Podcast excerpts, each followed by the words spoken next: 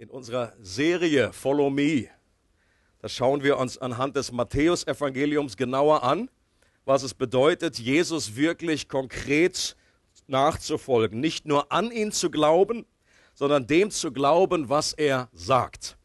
Alle, die die, Folge, die Serie mitbekommen haben, die werden immer wieder, äh, die, die kennen diese Einleitung schon, bin ich mir bewusst, aber wir machen bewusst auch für äh, Gäste und Leute, die noch nicht so oft dabei waren, damit man mitkommt, wo wir gerade dran singt.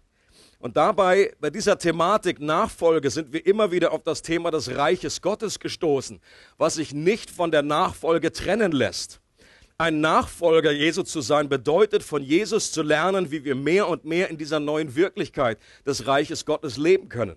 Dass das nicht nur nebulös bleibt, so Reich Gottes ist ja schön oder das kommt irgendwann oder der tausendjährige Reich. Nein, es ist eine Realität. Jesus sagt, es ist jetzt schon da. Es steht zur Verfügung. Es ist in greifbarer Nähe.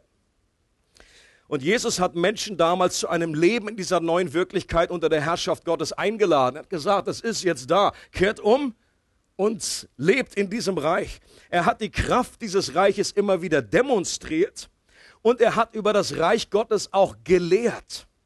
Und besonders spannend ist zu beobachten, was für eine Methode Jesus dazu benutzt hat. Wie hat Jesus über das Reich Gottes gelehrt? Das ganze Kapitel 13 da packt Matthäus insgesamt sieben Gleichnisse zusammen, die verschiedene Fragen über das Reich Gottes aufgreifen. Fragen zum Beispiel wie, warum sind die Reaktionen auf das Reich Gottes so unterschiedlich? Die einen waren total happy und sagen, oh, das ist genial, da bin ich sofort mit dabei. Die anderen regen sich furchtbar auf. Den anderen ist das völlig schnurzegal, völlig gleichgültig. Und andere sagen, Jesus, du bist von einem Dämon besessen. Wie ist das möglich, diese unterschiedlichen Reaktionen? Wenn das Reich Gottes so toll ist, warum gibt es so eine Bandbreite von, von Reactions? Oder eine andere Frage, warum erleben wir so wenig Wachstum und Früchte des Reiches Gottes? Oder warum gibt es noch so viel Böses, wenn das Reich Gottes doch jetzt gekommen ist und sich ausbreitet? Oder warum ist das Reich Gottes so wenig sichtbar? Wie können Menschen das Reich Gottes entdecken? Und ein Gleichnis, oder im Englischen heißt es Parable, eine Parabel, das bedeutet, dass zwei Dinge nebeneinander gelegt werden. Parabel heißt, das Wort kommt daher, daneben legen um etwas zu verdeutlichen. Und meist sind es ganz alltägliche Stories, die Jesus erzählt hat, mit einer geistlichen Pointe. Im Unterschied zu einer Allegorie verdeutlicht ein Gleichnis meist nur einen Kerngedanken einer Allegorie, da äh, guckt man, okay, da gibt es hier diesen Punkt und der bedeutet das, aber in einem Gleichnis kann man es übertreiben. Ich habe schon manche Kommentare gelesen äh, und ich glaube, die haben nicht ganz verstanden, was ein, ein Gleichnis bedeutet, dass es nämlich einen Kernpunkt gibt, eine Aussage und nicht jedes Detail des Gleichnisses hat immer eine wahnsinnige Bedeutung und man kann das Rad da etwas überdrehen. Und dass dies die normale Lehrmethode von Jesus gewesen zu sein scheint, das hat Matthäus folgendermaßen kommentiert. Dies alles redete Jesus in Gleichnissen zu den Volksmengen. Und ohne Gleichnis redete er nichts zu ihnen. Also, das gibt schon mal eine gewisse Richtung vor. Und ich glaube, auch das ist ein Stilmittel, was, was, was Matthäus hier benutzt, ist eine sogenannte eine Übertreibung. Hyperbolisch ist das gemeint. Das, das bedeutet nicht, dass Jesus nie etwas geredet hat, ohne ein Gleichnis zu benutzen. Das sagt er nicht. Wenn Jesus zum Beispiel gefragt wird, okay, müssen wir dem Kaiser Steuern geben, dann sagt er zu dem, hast du, hast du mir mal eine, hast du mal einen Euro, gib mir mal eine Münze. Und dann sagt er nicht, war das jetzt ein Gleichnis? Was meint er wohl damit? Hast du mal eine Münze? Nein, was Jesus meint, ist, hast du mal eine Münze, gib mir mal das Ding her. Also das heißt, nicht alles, was Jesus redet mit Menschen, ist jetzt gleich ein Gleichnis. Aber die normale Art, wie Jesus lehrt, bedeutet, in Gleichnissen zu reden. Wenn ich jetzt hier eine Umfrage machen würde und sagen, okay, was ist eurer Überzeugung nach der Grund, warum Jesus in Gleichnissen geredet hat? Ich glaube, da würden die meisten antworten, ist doch klar, um geistliche Zusammenhänge durch alltägliche Geschichten irgendwie klar verständlich zu machen. Right? Ich glaube, das ist so Public Knowledge, bei den meisten Christen würden das, wenn es bei Wer wird Millionär, Günter Jauch, vier Fragen, eine Frage ist, um die Sachen klarer zu machen. Ich nehme B. Das Dumme ist, das ist ein Teil der Wahrheit, aber nicht die ganze Wahrheit. Und diese Überzeugung, die gerät meistens auch bei uns selber schon etwas in Wanken, wenn wir in den Evangelien feststellen, dass die Gleichnisse von Jesus oft gar nicht so verständlich waren, wie man gedacht hat. Zu Nikodemus sagt Jesus, du wirst das Reich Gottes nicht sehen, wenn du nicht von neuem geboren wirst. Und es war ein hochintelligenter Mann. Und er kratzt sich nur am Kopf und sagt, oh, wieder geboren werden. Jo, wie soll das jetzt gehen? Jesus, soll ich noch mal zurück in den Bauch meiner Mutter kriechen? Und Jesus, nein. Also offenbar auch ein Gleichnis, hochintelligenter Mann, nichts verstehen, absolut zero Verständnis. Oder Jesus sagt zu der Frau am Jakobsbrunnen, wenn du wüsstest, wer ich bin, dann würdest du mich bitten und ich würde dir lebendiges Wasser geben. Antwort der Frau, du hast doch gar keinen Eimer dabei. Und der Brunnen ist ganz schön tief. Wie willst du denn da an Wasser kommen? Jesus, oh. Okay, musst du noch etwas weitermachen dann. Zu der Volksmenge sagt Jesus, wer mein Fleisch isst und mein Blut trinkt, der hat ewiges Leben. Super Stelle.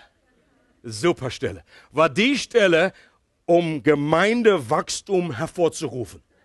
Im Negativen.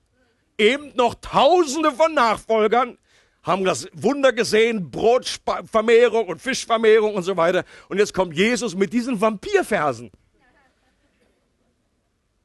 Deswegen die ersten Christen haben tatsächlich gedacht, als die, als die Christen dann in ihren Katakomben der Abendmahl gefeiert haben, dass das sind Kannibalen, die trinken Blut, die essen Fleisch. Super! Und Jesus sagt tatsächlich, wer nicht mein Fleisch isst und mein Blut trinkt, der hat kein Leben in sich. Und von den Tausenden alle abgezogen. Jesus sagt zu den zwölf letzten Pappenheimern, wollt ihr auch gehen? Tschüss. Oder zu den Jüngern sagt er, das findet, das ist meine, eine meiner Lieblingsstellen, ähm, wie man an unterschiedlichen Ebenen aneinander vorbeireden kann. Äh, sie hatten gerade das Wunder erlebt, zwei eigentlich, die äh, 5000, die äh, ernährt wurden, äh, übernatürlich, und die 4000. Und dann sollen sie übersetzen mit dem Schiff, und dann sagt Jesus, hütet euch vor dem Sauerteig der Pharisäer. Und sie überlegen, Sauerteig, das hat was mit Brot zu tun. Wir haben das Brot vergessen. Und Jesus sagt, nein, das ist ein Gleichnis. so, das sind nur so ein paar Beispiele, die uns daran erinnern, okay, das war offenbar nicht so ganz einfach, dass die immer Dinge erklärt haben und so hell erleuchtet haben. Und auch für die Jünger war offenbar dieser Lehrstil nicht ganz so normal. Das war nicht der damalige Standard für einen Rabbi in dieser Form zu lehren. Und die haben auch die Fragezeichen in den Gesichtern vieler in der Volksmenge bemerkt, die so Fragezeichen im Gesicht hat, wenn Jesus da was erzählt. Und auch bei ihnen selbst war es meist nach einem Gleichnis von dem Meisterlehrer so ein bisschen noch Klärungsbedarf. So nach dem Motto, ey Jesus, kannst du uns das doch mal erklären? Haben wir nicht verstanden? Und deshalb fragen die Jünger auch nach dem ersten Gleichnis in Matthäus 13, das schauen wir uns nachher etwas noch an, fragen sie nicht direkt, äh, was bedeutet das, sondern sie fragen, warum er überhaupt in Gleichnissen redet. Und ich bin sehr dankbar, dass die Jünger diese Frage gestellt haben. Deshalb wissen wir nämlich auch, was Jesus darauf geantwortet hat. Und seine Antwort ist sehr überraschend. Schauen wir mal rein, Matthäus 13. Die Jünger kamen zu Jesus und fragten ihn, warum verwendest du Gleichnisse, wenn du zu den Leuten redest? Jetzt kommt seine Antwort. Euch ist es von Gott gegeben, die Geheimnisse des Himmelreichs zu verstehen. Ihnen ist es nicht gegeben. Denn wer hat, dem wird gegeben. Und er wird im Überfluss haben. Wer aber nicht hat, dem wird auch das genommen, was er hat. Das ist der Grund, warum ich in Gleichnissen zu ihnen rede. Sie sehen und sehen doch nicht. Sie hören und hören doch nicht und verstehen auch nichts. Bisschen überraschend die Antwort, right? Das wäre eben nicht auf der Liste gewesen beim Günter Jauch von Antworten. die möglich gewesen sind. Jesus gibt hier eine ganz interessante Antwort. Und Jesus macht deutlich, dass wir himmlische Unterstützung brauchen, um die Geheimnisse des Reiches Gottes zu verstehen. Das Titel auch der Predigt, Geheimnisse des Königreichs. Geheimnis ist gut. Und Jesus, wenn Jesus von Geheimnissen redet, dann meint er nicht irgendwelche Geheimreligionen, äh, sondern es geht um etwas, was vorher verborgen war, aber jetzt offenbar ist. Ein offenes Geheimnis, was jeder wissen darf, wozu er Menschen einlädt. Aber Jesus sagt hier ganz deutlich, Gott muss in unserem Herzen eine Lampe anknipsen. Er muss uns Licht geben, damit wir überhaupt verstehen können. Euch ist es von Gott gegeben worden und anderen ist es nicht gegeben oder man könnte in Klammer sagen, noch nicht gegeben. Und das erinnert sehr an das, was Jesus auch zu Petrus sagt nachdem er so die richtige theologische Erkenntnis über Jesus ausgesprochen hat. Jesus fragt seine Jünger, okay, was sagen die Leute, was ist beim Aldi so der Talk? Was sagen die Leute, wer ich bin? Und die Jünger sagen, okay, der, der, der, der Elia oder irgendein anderer Prophet, whatever. Und dann sagt Jesus, dreht den Spieß um und sagt, jetzt, jetzt aber zu euch, was sagst du denn? Was sagt ihr denn, wer ich bin? Und Petrus gleich, ich, ich, ich. Und Petrus, ja, bitte. Und dann sagt er, du bist der Christus, der Sohn des lebendigen Gottes. Und dann ging es bei Günther Jauch wieder, ein weiter auf 16.000. Das war die richtige Antwort. Und Petrus war schon ganz stolz, hat sich schon umgeguckt, den anderen Elfen so, hey, hey, hey, hey. Ihr nicht, ich. Und Jesus, um ihn so ganz sanft wieder irgendwie auf den Boden zu holen, sagt ihm, glücklich bist du zu preisen, Simon, Sohn des Jona. Und er so, ja genau, I'm happy. Und dann sagt er, aber denn nicht menschliche Klugheit hat dir das offenbart, sondern mein Vater im Himmel. Und er so, ach so, ja, ja, das wusste ich ja, wollte ich ja gerade sagen. Und auch hier eine Bestätigung, wenn wir jeder, der diese Erkenntnis hat, du bist Jesus, ist der Christus, der Sohn des lebendigen Gottes. Auf diese Einsicht kannst du nicht durch menschliche Intelligenz oder irgendwie etwas kommen, sondern es wird dir gegeben von dem Vater im Himmel. Und du kannst dankbar sein. Jesus sagt an der Stelle, glücklich sind die Augen, die sehen, was ihr seht. Glücklich zu preisen seid ihr, die ihr das erkannt habt. Deswegen kannst du happy sein, wenn du diese Offenbarung hast, dass Jesus, dann wurde dir etwas von Gott geschenkt, gegeben. Und andere, die vielleicht hier sitzen, die diese Erkenntnis noch nicht haben, die gute Botschaft ist, Gott kann dich beschenken und er möchte dir Licht geben, damit du genau das erkennst. Wer hat, dem wird gegeben. Und wer nicht hat, dem wird auch das genommen, was er hat.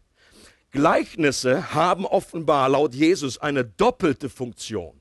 Sie erhellen für die einen und verdunkeln für die anderen. Sie sind gleichzeitig eine Offenbarung und auch eine Verhüllung zugleich. Und denen, die schon etwas Licht haben, können sie mehr Licht geben. Ihr erinnert euch an die Predigt von letzten Sonntag. Glaube ist eine Sehfähigkeit. Und wer diese Sehfähigkeit geschenkt bekommen hat, der schaut in dieses 3D-Bild rein und der sieht immer noch mehr. Der sieht noch mehr Details. Dann wird ihm mehr Licht gegeben, mehr Fähigkeit, mehr Möglichkeit in diesen unsichtbaren Bereich hineinzusehen. Und bei anderen, die schon vorher im Dunkeln tappen, die überhaupt nicht mitbekommen, was diese Gleichnisse allen soll, für die das irgendwie äh, Gewäsch ist. Jesus redet da von Sauerteig und von dem Fisch, Fischen und einem Netz, was ausgeworfen wird und einem Seemann und so, der Sensemann oder was. Die verstehen überhaupt nicht, worum es geht. Und Jesus sagt, bei diesen Menschen, wenn ich in Gleichnissen rede, wird es bei denen, denen oft noch nebulöser, weil sie nicht mit dem Herzen sehen und hören können. Warum? Weil sie verstockt sind, weil sie im Unglauben beharren. Und zumindest galt das der damaligen Generation, die Jesus ablehnte. Vielen Dank.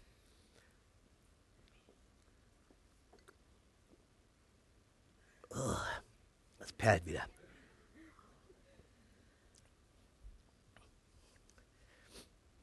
Zumindest galt das der damaligen Generation, die Jesus ablehnte. Jesus sagt hier erfüllt sich etwas, was Jesaja schon prophezeit hat. Sie werden eigentlich mit den Augen zwar was sehen, aber sie werden mit ihren Herzensaugen nichts checken. Und Jesus redet immer wieder über die Generation damals, die den Messias abgelehnt hat. Da ist ein Maß der Sünde voll geworden. Er sagt, das ist ein böses und ehebrecherisches Geschlecht. Und äh, ich glaube, das ist eine Besonderheit in dieser Generation damals war, aber im Prinzip gilt auch das Prinzip auch heute noch, dass Gott schenken muss, dass wir alleine nicht drauf kommen können und dass Gleichnisse, wenn wir in einer Verstockung bleiben, und damals war es schon krass, die Menschen damals, sie haben Jesus nicht einfach nur ignoriert oder dem war es gleichgültig, nein, sie waren aggressiv dagegen. Sie haben ihm vorgeworfen, dass er mit dem Teufel im Bunde ist, sie haben ihm vorgeworfen, dass er ein Gottes, äh, äh, Gottes Leugner ist oder irgendwie einer, der, der Irrlehren verzapft. Und solche Aussagen von Jesus sind für uns nicht einfach zu verstehen. Wenn Jesus sagt, den einen ist etwas gegeben und den anderen ist etwas nicht gegeben. Manche Christen, die überspringen diese Stellen gerade und sagen, Mann, das, das, das irgendwie passt das nicht in mein Konzept. Manche reagieren sogar empört darauf. Das geht unserem Verständnis von Fairness gegen den Strich. Sobald wir so eine Stelle lesen, dann sind wir sofort irgendwie innerlich, Hä? ja, aber ich dachte, Gott ist Liebe. Und Liebe heißt doch in unserem Konzept, alle kriegen dasselbe. Aber hier müssen wir aufpassen, welches Konzept wir mit uns haben. Ob es irgendwie ein Konzept ist von Hollywood oder von irgendwie von Aldi, wenn da mal irgendwie äh, was ein Angebot ist, dann haben alle denselben Chance. Oder ist es etwas, was die Bibel uns selber offenbart? Diejenigen, die zu sehr oder zu schnell auf der Fairness pochen, die sollten nicht vergessen, dass Gnade auch nicht fair ist. Gnade bedeutet per Definition, dass wir etwas bekommen, was wir nicht verdient haben. Und das ist nicht fair im positiven. Das ist nicht fair. Und deswegen müssen wir auch genau hinhören. Ich habe die Stellen nicht gesagt. Jesus redet so davon. Und wir müssen einfach versuchen zu verstehen, was er damit meint. Jesus würde auch zu uns heute sagen, zu Menschen, die daran Anstoß nehmen, glücklich ist, wer sich nicht an mir ärgert. Wir können uns an Jesus ärgern, an manchen Aussagen. Jesus sagt, glücklich, wer sich nicht an mir ärgert. Zum Beispiel so eine Aussage damals, wer mein Fleisch isst und mein Blut trinkt, das war ein Ärgernis für dich. Hallo? Einem Juden zu sagen, der Blut trinkt? Geht's noch? Also wenn es irgendwie ein klarer Beweis gibt, dass jemand nicht von Gott ist, dann irgendwie, weil er scheinbar dem Alten Testament widerspricht, dem Gebot, du darfst Blut nicht trinken oder essen, was blutig ist. Blutwurst ist total out.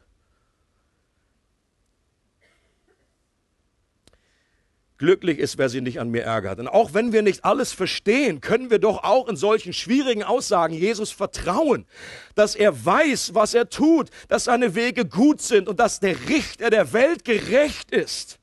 Amen. Das ist der, der Schluss, zu dem Paulus kommt. Er sagt, oh, okay, ich bringe einfach diese Offenbarungen. Aber auch wenn Fragezeichen bleiben, es sollte der Richter der Welt nicht gerecht sein. Und wir können von Jesus lernen, wie er in Gottes weisen Plänen ruht und sogar darüber jubelt. Noch eine Stelle, die ähnlichen Inhalts ist und wo, wo eine Reaktion von Jesus dargestellt wird, die ich faszinierend finde. Lukas 10, Verse 21 bis 22. Da heißt es, nun begann Jesus im Heiligen Geist vor Freude zu jubeln. Hast du mal? Okay. Stell dir vor, wie sieht das aus, wenn Jesus im Geist jubelt? Ich weiß es auch nicht genau.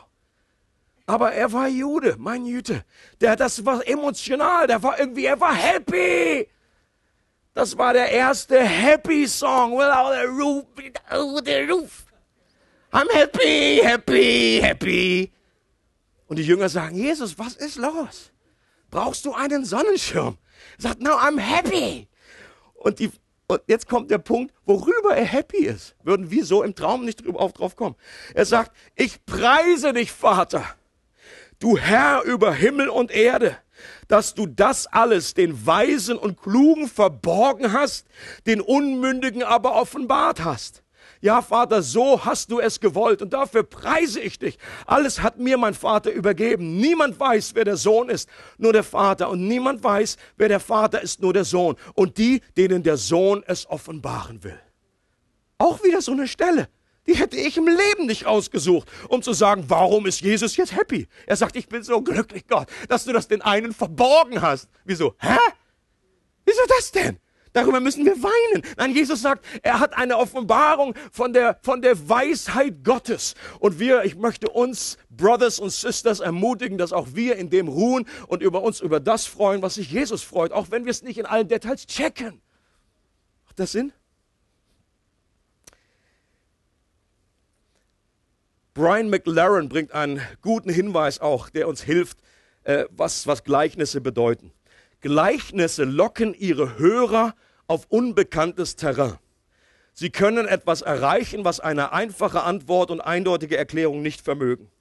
Bei einer einfachen und klaren Erklärung können die Hörer zuhören, verstehen und danach einfach zur Tagesordnung übergehen. Sie brauchen keinen Lehrer, der ihnen etwas erklärt. Aber wenn ein Gleichnis sie verwirrt, lädt es ein, Fragen zu stellen. Das verweist die Hörer wieder auf den Lehrer. Ohne ihn können sie seine Worte gar nicht verstehen. Gleichnisse bewirken eine Abhängigkeit, setzen Vertrauen voraus, sie involvieren die ganze Person. Sie beziehen uns mit unserem ganzen Herzen hinein in das Geheimnis. Sie ziehen uns mit unserem ganzen Herzen hinein in das Geheimnis. Gleichnisse sind wie eine Art Sieb, den Jesus gebraucht hat. Und er sagt immer wieder, wenn ihr nicht gewisse Voraussetzungen habt, könnt ihr gar nicht reinkommen in das Reich Gottes. Wenn ihr nicht werdet wie die Kinder, könnt ihr nicht reinkommen. Wenn ihr nicht von neuem geboren werdet. Und alle die Menschen, die zu voll von sich sind, die zu aufgeblasen sind, die sich rühmen über, was sie alles Tolles wissen oder was sie alles schon geleistet haben, die bleiben in diesem Sieb stecken, die kommen gar nicht erst durch. Oder etwas moderneres Bild wäre, Gleichnisse kannst du vergleichen mit der blauen Kapsel, die Neo schluckt in der Matrix. Ach so, das ist auch ein Gleichnis. Für viele, die den Film nicht gesehen haben. Neo schluckt eine blaue Pille. Und er kriegt eine rote Pille oder eine blaue. Wenn er die rote schluckt, ich hoffe, ich kriege die Farben richtig, ist auch egal. Wenn er die rote schluckt, dann ist irgendwie, er vergisst alles, es ist alles zurück beim Alten. Wenn er die blaue schluckt, dann wird er hineingeführt in die Tiefen des Kaninchenbaus. Dann kriegt er eine Offenbarung von dem Geheimnis, in dem er wirklich lebt. Und genau das ist, was Gleichnisse tun. Wenn wir demütig genug sind und, und, und nicht sagen, ich brauche das alles nicht, kann das selber verstehen, das ist alles Quatsch hier, sondern wenn wir sagen, ich brauche Hilfe, ich brauche einen Teacher, ich brauche jemanden, der mich an der Hand nimmt und wir schlucken die blaue Pille, dann werden wir Offenbarung bekommen und die Geheimnisse des Reiches Gottes verstehen mehr und mehr. Und es geht Jesus darum, dass wir auf einer tieferen Ebene verstehen, die Geheimnisse des Reiches Gottes mit dem Herzen erfassen und nicht nur mit dem Verstand. Nicht auf das sehen, was sichtbar ist, sondern was unsichtbar ist. Und deswegen sagt er bei, bei fast jedem Gleichnis, wer Ohren hat zu hören, der höre. Und das ist auch schon wieder ein Gleichnis im Gleichnis. Wer Ohren hat zu hören, da meint, meinte er nicht, äh, Malchus, bei dir ist ein Ohr weg, geh nach Hause. Sondern er meinte, er spricht im Grunde drei Kategorien von Menschen an. Er sagt, es gibt Leute, die haben überhaupt gar keine innere Hörfähigkeit. Die hören nur mit den Ohren draußen, die hören Schallwellen, aber sie checken überhaupt nichts. Sie sind komplett verblendet, sie sind komplett in ihrem Unglauben gefangen. Dann gibt es andere, die hören etwas, die verstehen schon etwas. Und die fordert er auf, besonders gut hinzuhören, damit sie wirklich hineingezogen werden in die Geheimnisse des Reiches Gottes. Schauen wir uns zum Schluss noch dieses erste Gleichnis von Jesus etwas näher an. Und Jesus sagt, äh, es ist das Gleichnis von dem vierfachen Ackerfeld, wie es so schön gesagt wird. Oder das Gleichnis von dem Sämann. Das ist das erste in der Reihe von sieben in Kapitel 13. Und an Markus Evangelium äh, kommen die Jünger auch hinterher und sagen, äh, du erklär uns mal, wir checken das überhaupt nicht. Und dann sagt er, wenn ihr das nicht versteht, dann könnt ihr alle anderen Gleichnisse auch nicht verstehen. Also offenbar hat das eine Schlüsselfunktion, auch dieses Gleichnis. Und, ähm, und die meisten von uns kennen das ähm, Gleichnis, dass, dass der Sämann geht und äh, Samen fliegen eben auf den Weg. Manche fliegen auf die Steine, fliegen unter Dorn und fliegen auf guten Boden. Und äh, die gewöhnliche Auslegung hier ist folgendermaßen, dass wir sind irgendwie unterschiedliche Reaktionen auf das verkündete Wort Gottes in einem evangelistischen Kontext. So wird es meistens dargestellt. Nach dem Motto als, als Negativermutigung, hey, äh, wenn wir irgendwie mit Menschen reden über das Evangelium, so nach dem Motto, macht euch kein, keine Sorgen, in den meisten Fällen äh, geht der Samen sowieso nicht auf. In nur einem von vier Fällen hast du einen Treffer. Und das war die Moral von der Geschichte und nach Hause. Und. Äh, und ich glaube nicht, dass das der Hauptpunkt ist von diesem Gleichnis. Ich glaube, das trifft es nicht. Die Kernaussage des Gleichnisses ist es zu zeigen, wann das Reich Gottes in uns zur Entfaltung kommt. Wann die frohe Botschaft vom Reich Gottes Früchte in uns hervorbringt und was dieses Wachstum verhindert. Es geht nicht in erster Linie um einen evangelistischen Kontext. Natürlich sagt Jesus auch durch das Gleichnis, warum es so unterschiedliche Reaktionen gibt, aber es geht um vier verschiedene Arten von Herzensböden, die nicht fixiert sind. So nach dem Motto, ach, der eine, der ist halt ein Felsboden, äh, der eine ist Dorn, da kann man auch nichts machen. Äh, so, äh, darum geht es nicht. Sie sind nicht fixiert. Wir können Einfluss nehmen auf diese Art von Boden. Jesus sagt, okay, die einen verstehen sowieso nicht im Moment. Und euch, euch Jüngern, euch Christen, euch möchte ich Offenbarung geben, was, wie das Reich Gottes sich ausbreitet in euren Herzen.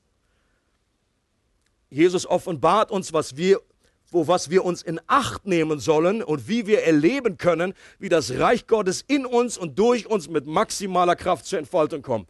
Jesus möchte, dass unser Leben Frucht bringt. Hast du das gewusst? Wir sollen fruchtbar sein. Und das war nicht nur am Anfang der Schöpfung, seid fruchtbar und mehret euch. Das gilt natürlich auf Bambinis, Bambinis, Tutti Frutti, sei fruchtbar. Und das gilt aber auch im Geistlichen. Wir sollen fruchtbar sein. Jesus sagt, dadurch, Johannes 15, wird der Vater im Himmel verherrlicht, dass ihr viel Frucht bringt und meine Jünger werdet. Ein Jünger, ein Nachfolger bringt Frucht. Und das möchte er, dass wir ob 30, 60, 100-fältig, dass wir Frucht bringen. Und ich glaube, dass alle vier Ackerböden zur selben Zeit in unserem Leben sein können. Zur selben Zeit in unterschiedlichen Bereichen. Und Jesus möchte uns aufmerksam machen und sagen, nehmt die Wachstumsblockaden aus eurem Herzen raus und lasst das Wort Gottes in guten Boden fallen und werdet fruchtbar. Und jetzt wollen wir diese vier verschiedenen Böden noch durchgehen. Vers 18 heißt es, ich will euch nun das Gleichnis vom Bauern erklären. Wir steigen direkt ein bei der Erklärung von Jesus, der die Saat ausstreut. Wenn jemand die Botschaft vom Himmelreich hört und nicht versteht, ist es wie mit der Saat, die auf den Weg fällt.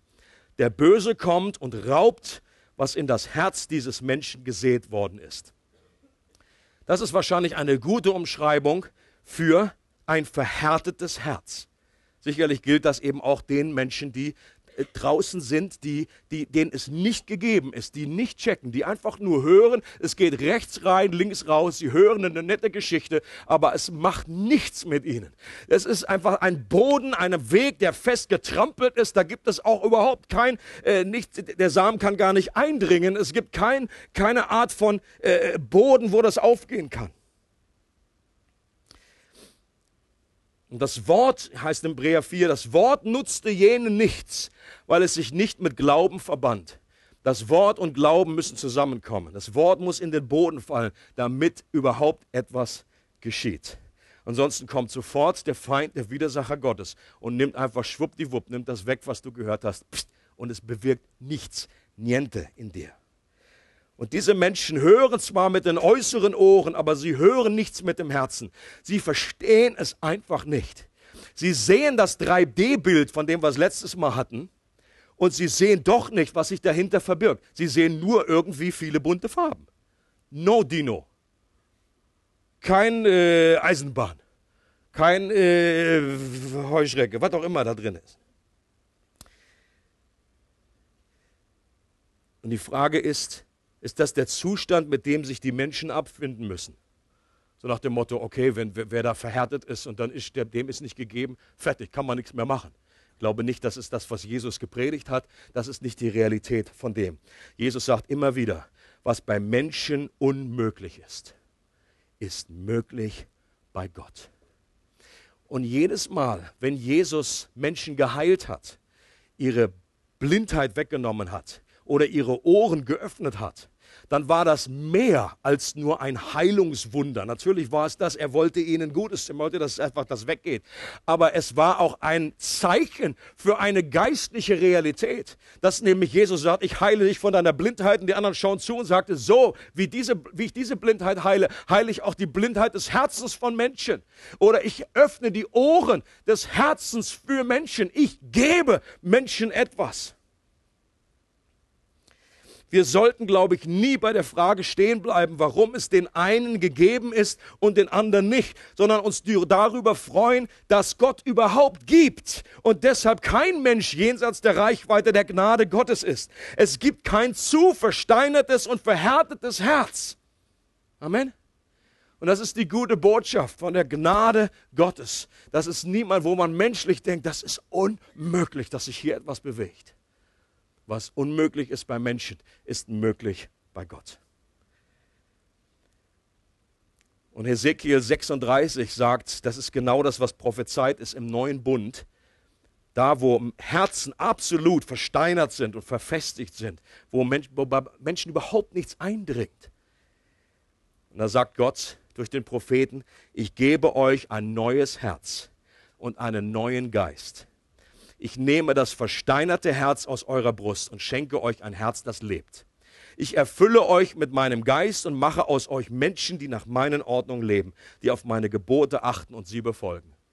Gott macht eine Herzens-OP in Menschen. Und das tut er als ein gewaltiges Wunder. Aber auch die, die an Jesus schon glauben, sind nicht automatisch immun gegen geistliche Hornhaut und Verhärtung durch Unglauben. Das war diese Überschrift, geistliche Hornhaut, Verhärtung. Es heißt in, äh, äh, in äh, Hebräerbrief immer wieder, verhärtet eure Herzen nicht, wenn ihr seine Stimme hört. Heute, wenn ihr sie hört, verhärtet die Herzen nicht. Und das ist geschrieben an Gläubige, an Christen. Oder Jesus kritisiert den Unglauben und die Herzenshärte der Apostel, nachdem er auferstanden ist sagt, seid ihr immer noch so verhärtet? Also diese Verhärtung kann auch in unserem Leben, in unseren neuen Herzen, die fleischliche Herzen, die lebendigen Herzen sind, passieren. Und bei den drei Böden habe ich jedes Mal ein Gebet aus, von, von David aus Psalm 51, was wir beten können, um diesem Wachstumsblocker zu entgehen und das auszuräumen. Und das würde heißen, Psalm 51, 14, David betet, stärke mich mit einem willigen Geist. Und wenn du das bist und du merkst, ich bin eigentlich total verhärtet und ich, ich, ich check überhaupt nicht, worum es geht. Das ist für mich alles nur, das sind nur Töne, das sind nur Soundwaves. Und du kannst trotzdem beten, Gott, beschenke mich. Gib mir diese blaue Kapsel. Ich will das verstehen. Ich möchte die Wahrheit erleben. Gib mir einen willigen Geist, das heißt ein neues Herz. Der zweite Boden, da heißt es in Vers 20, ein anderer Teil der Saat fällt auf felsigen Boden. Und das bedeutet, jemand hört das Wort und nimmt es sofort mit Freuden auf, aber er ist ein unbeständiger Mensch, eine Pflanze ohne Wurzeln. Sobald er wegen des Wortes in Bedrängnis gerät oder sogar verfolgt wird, wendet er sich wieder davon ab. Und ich habe das genannt, das ist der Gutwetterglaube. Ein Schönwetterglaube. Das sind Menschen, die keine Festigkeit in ihrem Glauben haben, die wankelmütig sind, die abhängig sind von den Umständen. Da sind keine Wurzeln hineingewachsen in die Tiefe, die wichtig sind. Wenn der Wind kommt und wenn es Widerstand gibt, dann sind die irgendwie pss, weg, weg, weg, weg, einfach umgehauen. Und sie suchen sich die Rosinen raus im Glauben. Sie sagen, oh, das ist alles so wunderschön, das nehme ich mit. Jesus ist ja so immer, mein Freund, er ist ja immer da. Das ist ja wunderbar.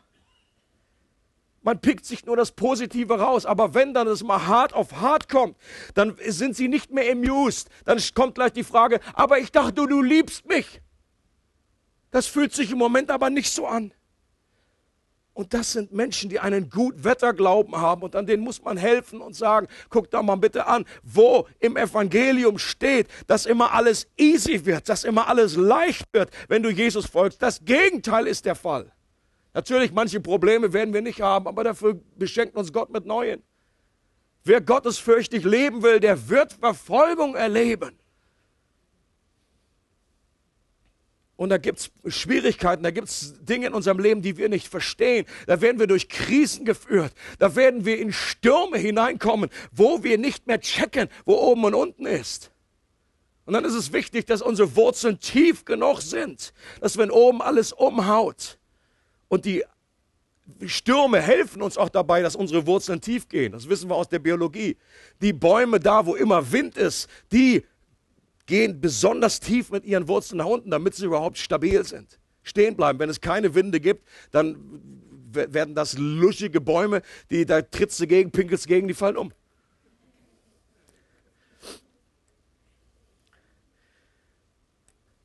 Und das wären auch die Gutwetter, äh, das sind meistens eher die, Nach, die Fans als die Nachfolger. Und da waren viele dabei, als Jesus Brot vermehrt hat, haben sie alle gesagt, boah, das ist ja ein cooler Trick. Hallo. Da bin ich auch dabei. Logo bin ich ein Jesus-Fan. Aber hallo, Mann, immer frei, Fisch auf dem Tisch.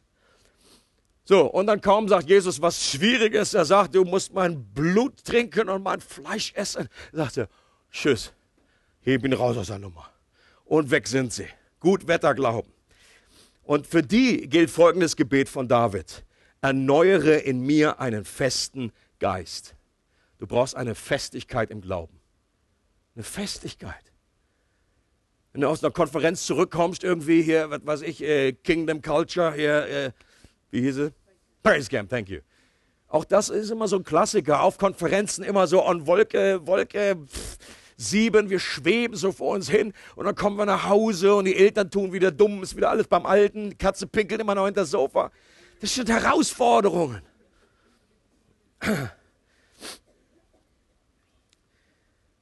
Nächste Boden ist Vers 22, wieder ein anderer Teil der Saat fällt ins Dornengestrüpp.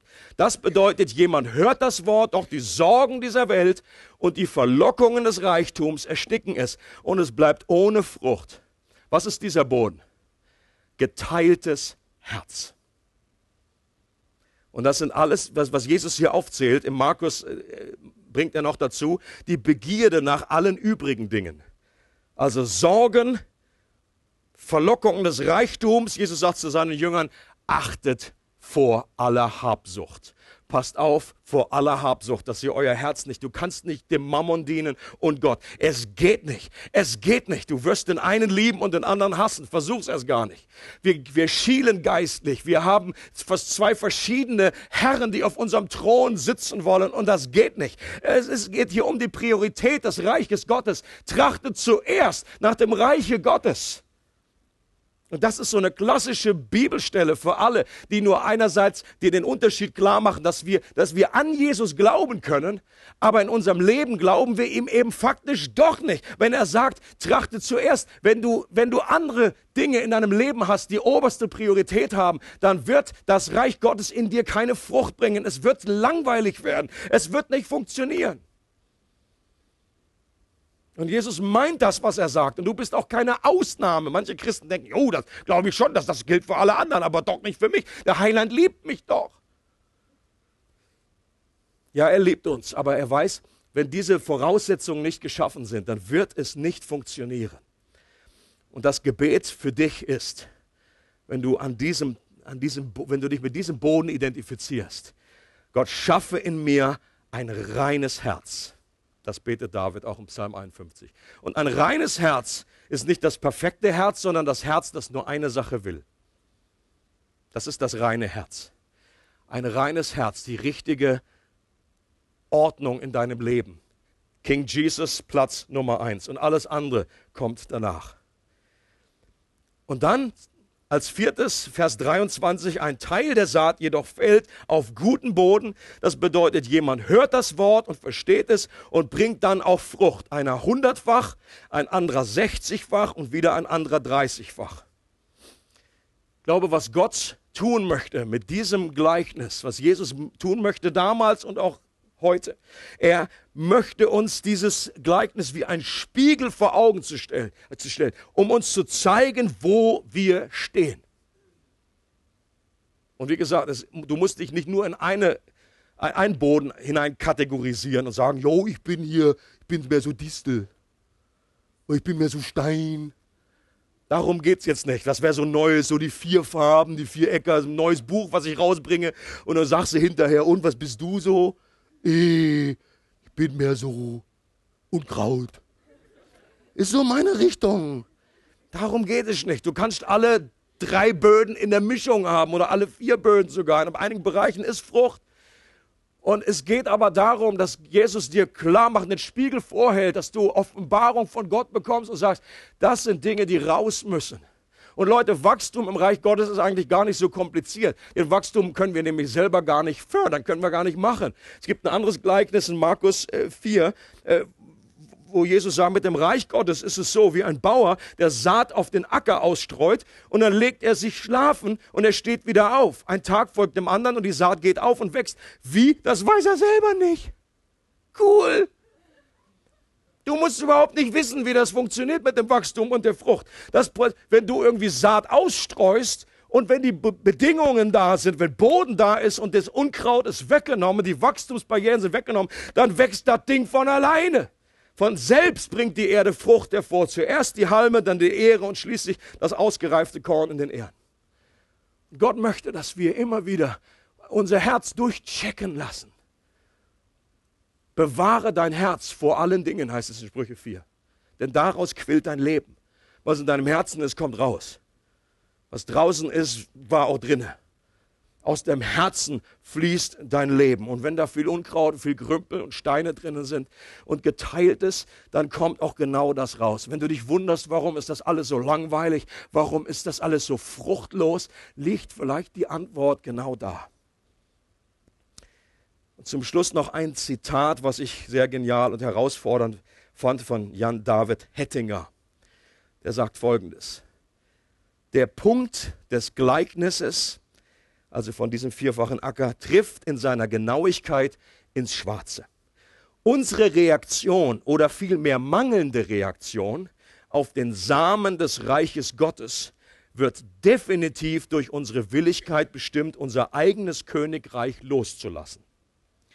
Die Verschleierung des Königreichs in unserem Denken wird durch unsere Hingabe an konkurrierende Königreiche hervorgerufen.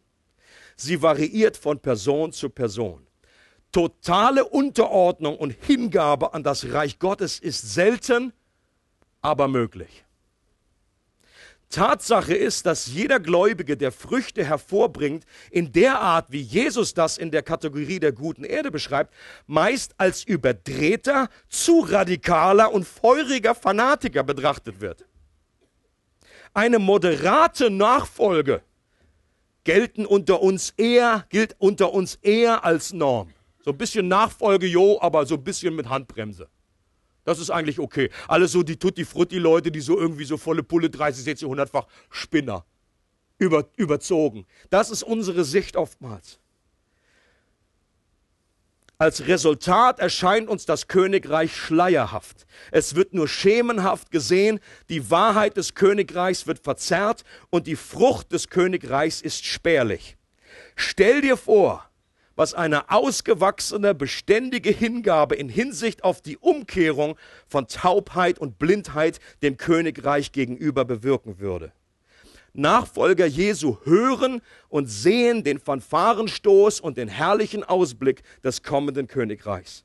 Und gemäß Jesus gilt, dass wenn du zu denen gehörst, die bereits eine Sicht vom Königreich haben und zu denen, die Ohren haben, dessen Musik zu hören, dann wird dir noch mehr Sehfähigkeit und Hörfähigkeit gegeben werden. Dies nennt man dann Erneuerung und Erweckung.